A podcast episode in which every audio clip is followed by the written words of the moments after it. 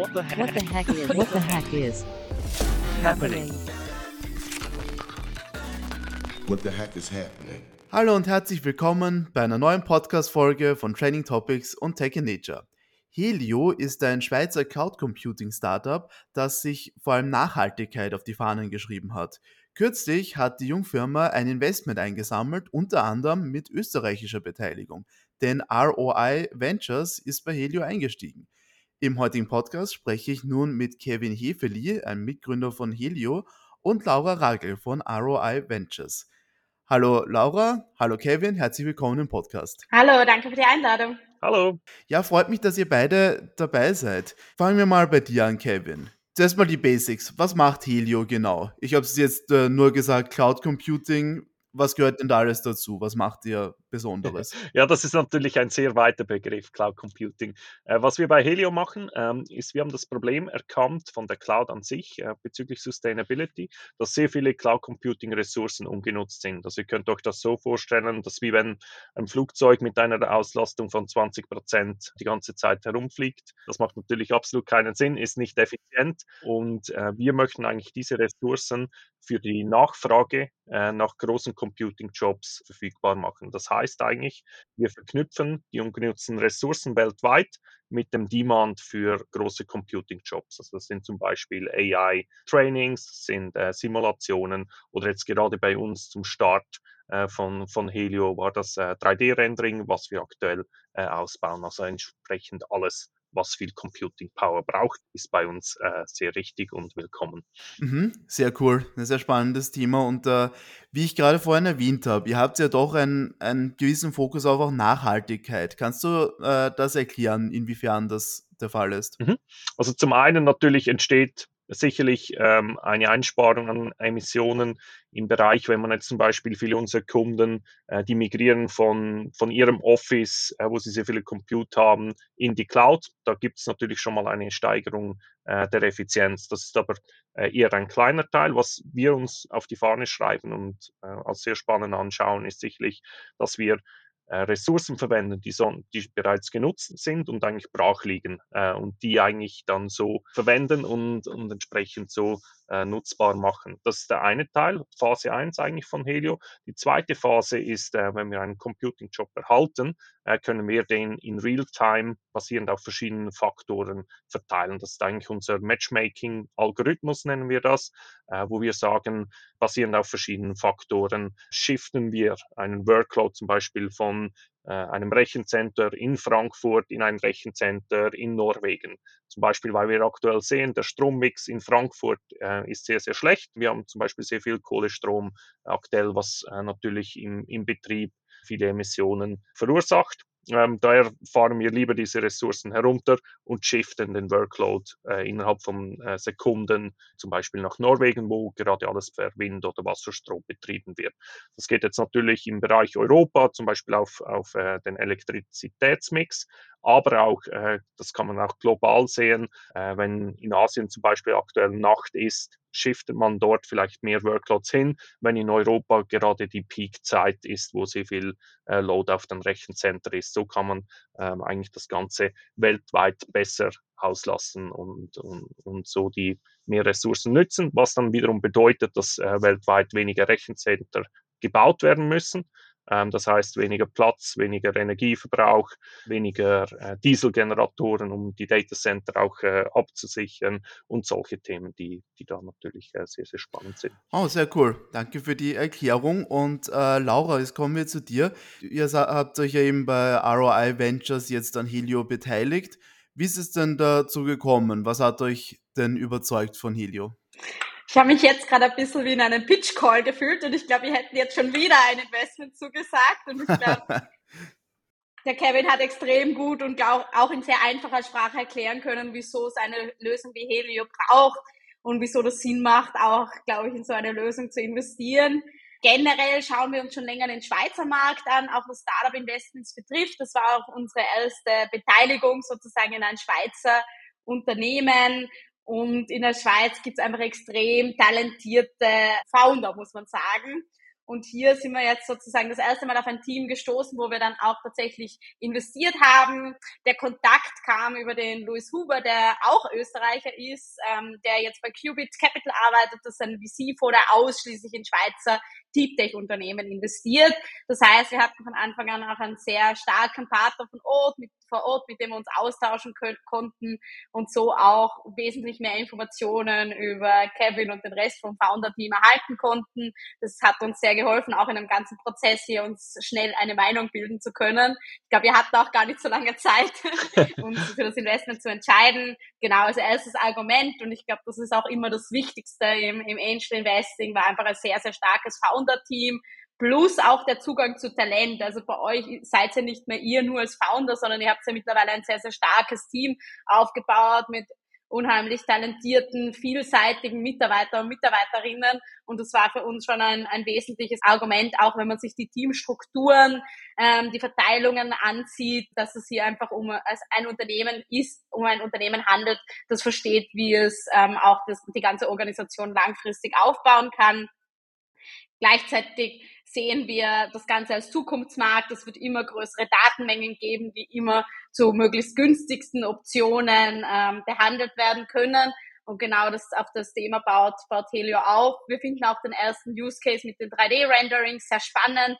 Dabei handelt es sich aber nur um einen von sehr, sehr vielen möglichen Use Cases, der jetzt hier mal als erster Go-to-Market dient. Der ganze Markt hat natürlich in diversen Bereichen unheimliches Potenzial. Und natürlich ist auch das Thema Nachhaltigkeit ein Aspekt, der hier auch mit quasi kosteneffizient verbunden wird. Also es ist ja einerseits nachhaltiger, aber andererseits auch günstiger, ähm, diese Lösung zu nutzen. Und ich glaube, beide Argumente sind sehr wichtig, wenn man sich Investments ansieht, die in Zukunftsmärkte abzielen. Ja, das ist ein gutes Argument. Und wenn wir jetzt gerade schon bei der Finanzierungsrunde sind, wie hoch war sie denn gleich nochmal? Ich glaube, es war so in der Richtung 5 Millionen Schweizer Franken beziehungsweise Euro. Und wer hat sich denn noch aller beteiligt an euch, Kevin? Ja, äh, genau, also kommt auf die Währung an. Äh, wir haben natürlich Investoren USA, in Europa und der Schweiz. Da gibt es dann 5,1 Millionen US-Dollar, 4,9 Millionen Euro und 4,7 Millionen Schweizer Franken Stand heute. Wie es in einer Woche aussieht, können wir dann nochmals über die Bücher. Genau, äh, der Lead-Investor ist, äh, wie, wie Laura gesagt hat, Qubit Capital in der Schweiz ähm, als Deep Tech-Investor. First-Time Fund. Dann haben wir Übermorgen Venture als äh, etablierter Sustainability Investor, ähm, auch aus der Schweiz. Ähm, und äh, Seed Speed aus Deutschland, der Fund äh, B2B SaaS Fund von Carsten Marschmeier, Swisspreneur als Angel Investor, Konglomerat hier in der Schweiz, Combination VC aus Hamburg, also sehr divers aufgestellt äh, im Dachraum ähm, und natürlich auch weiterhin mit dabei ist äh, Rockstart Energy, ähm, ein Accelerator aus äh, Holland, Amsterdam, äh, die vor allem im Energy-Bereich äh, investieren und auch bei uns bereits in der Pre-Seed-Runde äh, mit an Bord waren, die wir vor rund zwei Jahren gemacht haben um eigentlich das Produkt und die Plattform initial äh, mal zu bebauen und äh, quasi Traction zu beweisen. Ja, genau. Ich hoffe, ich habe jetzt niemanden vergessen. Ähm, natürlich auch sehr viele Angel-Investoren aus dem Cloud-Bereich, die wir aus unserem Background äh, kennen, die selber in Cloud-Firmen aufgebaut haben, Data Center etc. Ähm, und uns natürlich so auch sehr viel äh, Know-how über den Markt noch zusätzlich mitbringen und auch sehr gute, ein sehr gutes Netzwerk. Ähm, und sicherlich nicht zu vergessen und sehr wichtig auch der Schweizer Technologiefonds. Das ist ein bisschen äh, vermutlich für die meisten Zuhörer hier äh, ein unbekanntes Vehikel vom Bundesamt für Umwelt in der Schweiz, die entsprechend Darlehen äh, geben, Bürgschaften für Darlehen an äh, Unternehmen, die CO2 äh, reduzieren und darin investieren. Und da kommt auch ein sehr großer Teil der Runde auch hinzu. Okay, verstehe. Also Laura, seid ihr offenbar eine illustre Gesellschaft als neue Anlieger bei Helio. Genau, also ich meine, das ist auch für uns natürlich einer der Gründe, wieso wir investieren. Ähm, neben dem Team natürlich immer auch spannend, wer, wer hat schon investiert, wer ist jetzt bei der aktuellen Runde dabei. Ich glaube, First Momentum äh, hat in der Aufzählung noch keinen Platz gefunden. Auch ein Fonds, mit dem wir sehr regelmäßig im Austausch stehen, die auch schon in der Pre-Seed-Runde ähm, investiert hatten. Also es ist einfach ein sehr attraktives Zusammenspiel von verschiedenen Märkten, Angels sowie VC-Funds und das Ganze noch inter sehr international gestaltet. Das heißt, Helio ist jetzt in einer sehr guten Position, auch was die Unterstützung von verschiedenen Investorengruppen betrifft, auch in neue Märkte ähm, schneller reinzukommen, auch weiter die Unternehmensstandorte auszubauen. Ähm, also es ist einfach generell ein sehr attraktives Setup und eben die Mischung aus Debt- und Equity-Finanzierung.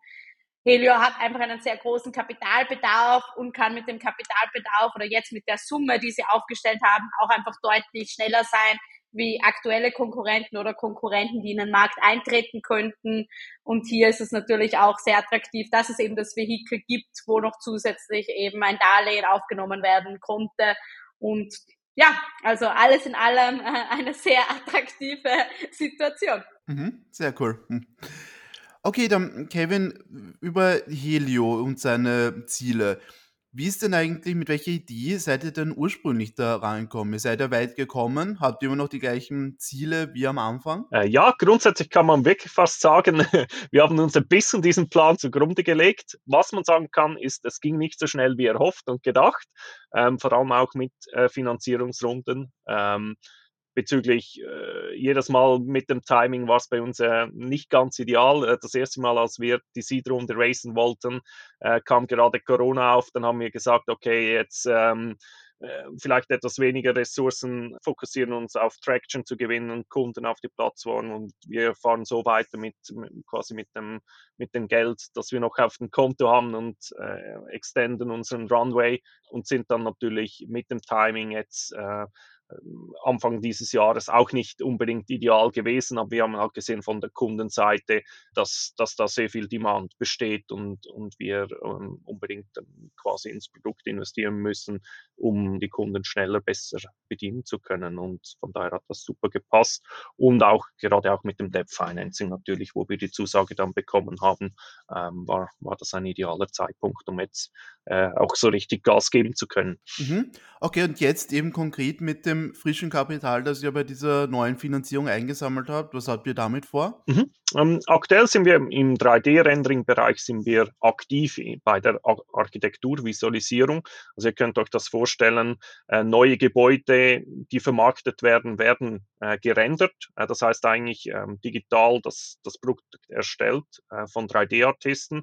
Ähm, und das braucht dann sehr viel Computing Power, um das äh, Foto realistisch darzustellen. Viele Kunden äh, machen äh, daraus Animationen, also äh, 360-Grad-Views oder äh, so Drohnenart Drohnenflüge über die Gebäude, um die Gebäude und so weiter, um halt das entsprechend zu vermarkten. Äh, ein sicherlich sehr bekanntes Projekt in, in Saudi-Arabien, das Neon-Projekt äh, vom, vom König dort, ähm, hat man auch sehr stark in den Medien äh, gesehen über die letzten Monate. Das ist alles computervisualisiert und von Endkunden von uns eigentlich dargestellt und gerendert. Das ist, wo wir aktuell sind. Diesen Markt bedienen wir, denke ich, sehr, sehr gut. Ähm, wir möchten jetzt eigentlich vom 3D-Rendering in den Bereich Visual Effects äh, für Film und Serien und ja, weitere Produktionen äh, wachsen, also Commercials äh, etc., äh, wo wir entsprechend weitere Tools integrieren, äh, die die Artists oder halt äh, äh, die Studios dann, dann verwenden, wo halt im Visual Effects Bereich, man kann sich das so vorstellen, äh, wenn man jetzt im Architekturvisualisierungsbereich äh, 5000 Frames rendert, rendert man bei einem zwei Stunden Avatar-Film 100 Millionen Frames äh, in viel höherer Auflösung, was natürlich dann einen Riesenfaktor mehr an, an Computing Power braucht. Ähm, gerade zum Beispiel jetzt bei Avatar 2 hat, glaube ich, äh, das äh, Visual Effects Studio, ähm, das äh, AWS Data Center in Australien über drei, vier Monate komplett ausgelastet. und da kann man sich natürlich vorstellen, wie viel Computing Power so, so ein Movie braucht. Und es sind natürlich auch geniale Effekte dabei rausgekommen, weil der ganze Film natürlich sehr realistisch aussieht und in, in hoher Auflösung äh, gemacht wurde. Und da besteht in diesem Markt ein, ein sehr hoher Demand. Ähm, genau, das ist so der eine Teil im 3D-Bereich. Wir investieren natürlich auch stark in unser Team, um die Plattform auszubauen, um auf der äh, Supply-Seite von unserer Plattform mehr Datacenter äh, anzubinden, mehr Kapazität ähm, Restkapazitäten zu bündeln und diese dann äh, zu vertreiben äh, auf der Demand-Seite. Ähm, das kommt natürlich auch mit Engineering Challenges, wo wir das Produkt äh, erweitern ähm, und, und, ausbauen und, und, das Onboarding etc. und den Betrieb vereinfachen. Und natürlich ganz klar äh, im Bereich Growth äh, das Sales-Team, Marketing-Team auszubauen, um auch unsere Kunden zu erreichen und die, die Umsätze zu steigern weiter. Sehr gut. Okay, ja, hat sie große Pläne. Und es gibt ja auch noch, noch mal zum Nachhaltigkeitsaspekt, es gibt ja ein bestimmtes Problem, das ihr besonders anspricht, nämlich, dass offenbar in gerade solchen Rechenzentren, wie du sie vorhin schon erwähnt hast, dass es da oft einen Mangel an Energieeffizienz gibt. Wieso ist denn das eigentlich so und wie kann man das verbessern? Ja, ähm, also grundsätzlich vielleicht dazu ein bisschen zurück in, in der Historie vom Cloud Computing. Ähm, man hat eigentlich als, also ich bin selber Entwickler, Systemtechniker, bin so in dem Bereich groß geworden über die letzten fünf oder beruflich äh, aufgewachsen, sagen wir mal so. Entsprechend hat man immer die Systeme auf Redundanz gebaut. Also sprich, als Beispiel, ich war, äh, war bei der Firma Z2, das ist ein großer IP-TV-Streaming-Anbieter, wo man quasi TV äh, schauen kann, über Smartphones, äh, TVs äh, und das Web. Und wir haben eigentlich unsere Infrastruktur damals immer, und das machen sie, glaube ich, auch weiterhin so, so aufgebaut, dass man zum größten Peak Load ähm, noch locker 30, äh, 50 Prozent Überkapazität hat, falls zum Beispiel ein Competitor aktuell nicht erreichbar ist. Also sprich, man könnte eigentlich das Doppelte an, an, äh, an Streaming Kunden äh, bedienen, wie man eigentlich normalerweise bei der höchsten Peak erreicht. Also zum Beispiel, äh, wenn an der Fußball-WM Penalty schießen im Finale, äh, das sind so die Highlights, wo sehr viele Leute halt reinzeppen und, und streamen. Äh, da braucht es eine sehr, sehr große Infrastruktur und die haben wir eigentlich ausgebaut und sie war so weit ready, dass man halt, wenn jetzt der irgendein Wettbewerber ausfällt, wir diesen Load auch noch schlucken können. Das heißt eigentlich, die Systeme in den Rechencenter, die sind immer komplett überdimensioniert ähm, und das äh, sorgt dann halt dafür, dass sehr viele Server betrieben werden und die halt ähm, ja, ungenutzt sind äh, die meiste Zeit und halt entsprechend die Server brauchen sehr viel, äh, verursachen Emissionen, wenn halt die Chips produziert werden, sehr viel Energiebedarf auch im Betrieb ähm, und aus unserer Sicht ähm, sollten die eigentlich halt konstant ausgelastet werden, dass man äh, ja, dass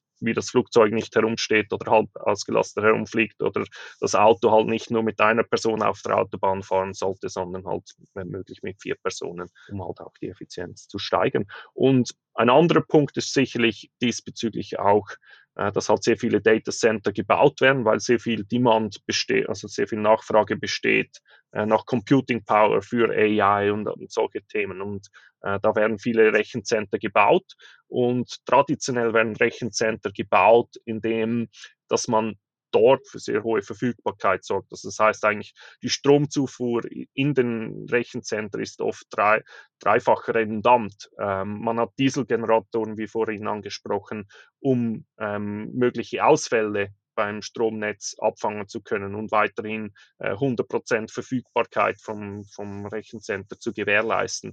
Und wir als Helio sehen eigentlich diese, äh, ja, quasi diese Nachfrage nach äh, Reliability, also Verfügbarkeit, als eine der Ursachen, äh, warum äh, eine große Ineffizienz entstanden ist, weil man halt die Systeme auch so dort weiter äh, überdimensioniert, ähm, um quasi ähm, Ausfallsicherheit zu haben.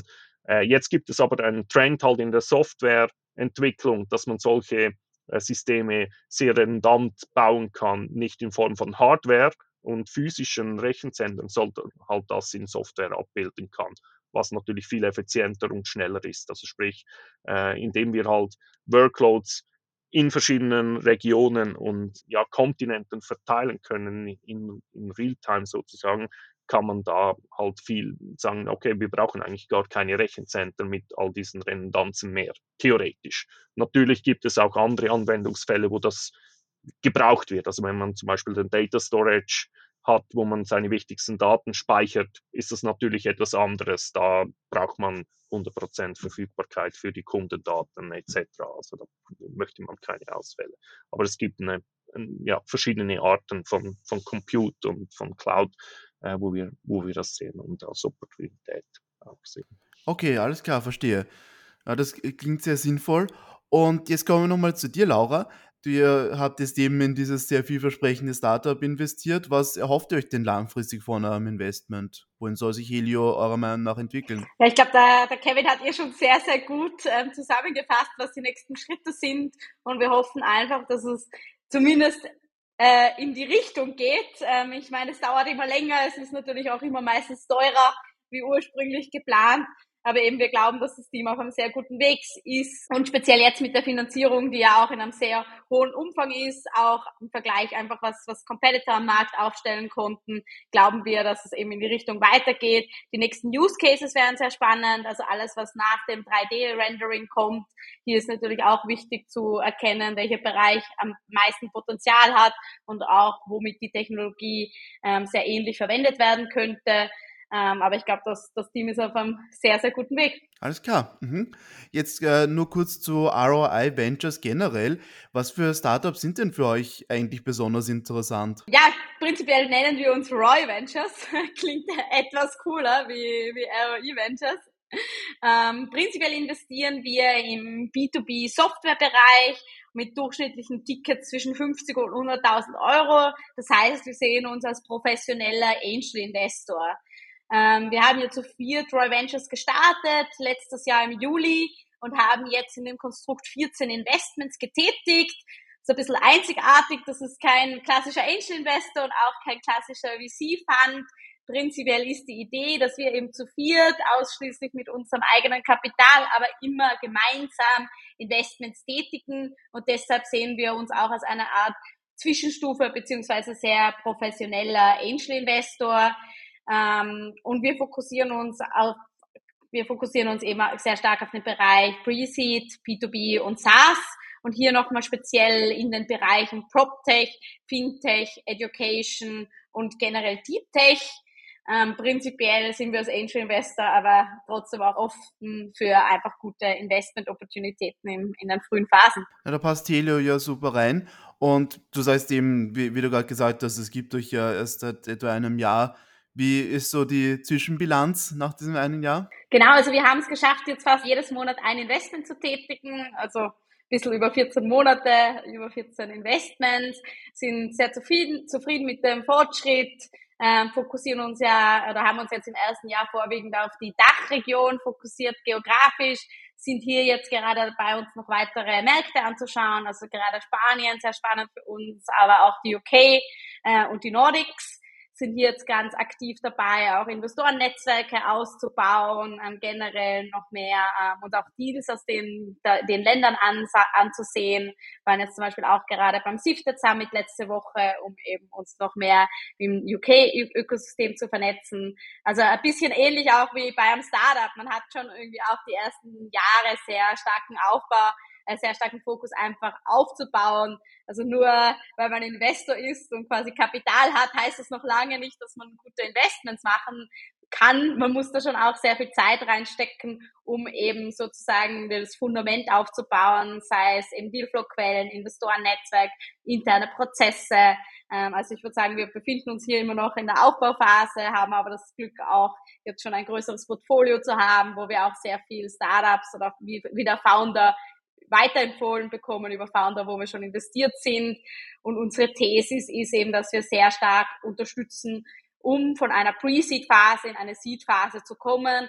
Das heißt, wir beschäftigen uns sehr aktiv mit den Foundern äh, bei Themen, wo man vielleicht auch ein bisschen außer Acht lässt. Das kann sein, auch eben Positionierung, ähm, eine gewisse Aufmerksamkeit aufzubauen für die nächste Runde, ähm, zu schauen, dass man auch zum Beispiel mit BR, Medien in Kontakt bleibt, weil es geht ja nicht nur darum, gute Traction zu haben und ein gutes Team aufzubauen, sondern auch Bekanntheit aufzubauen, um eben auch gute VCs auf einen aufmerksam zu machen.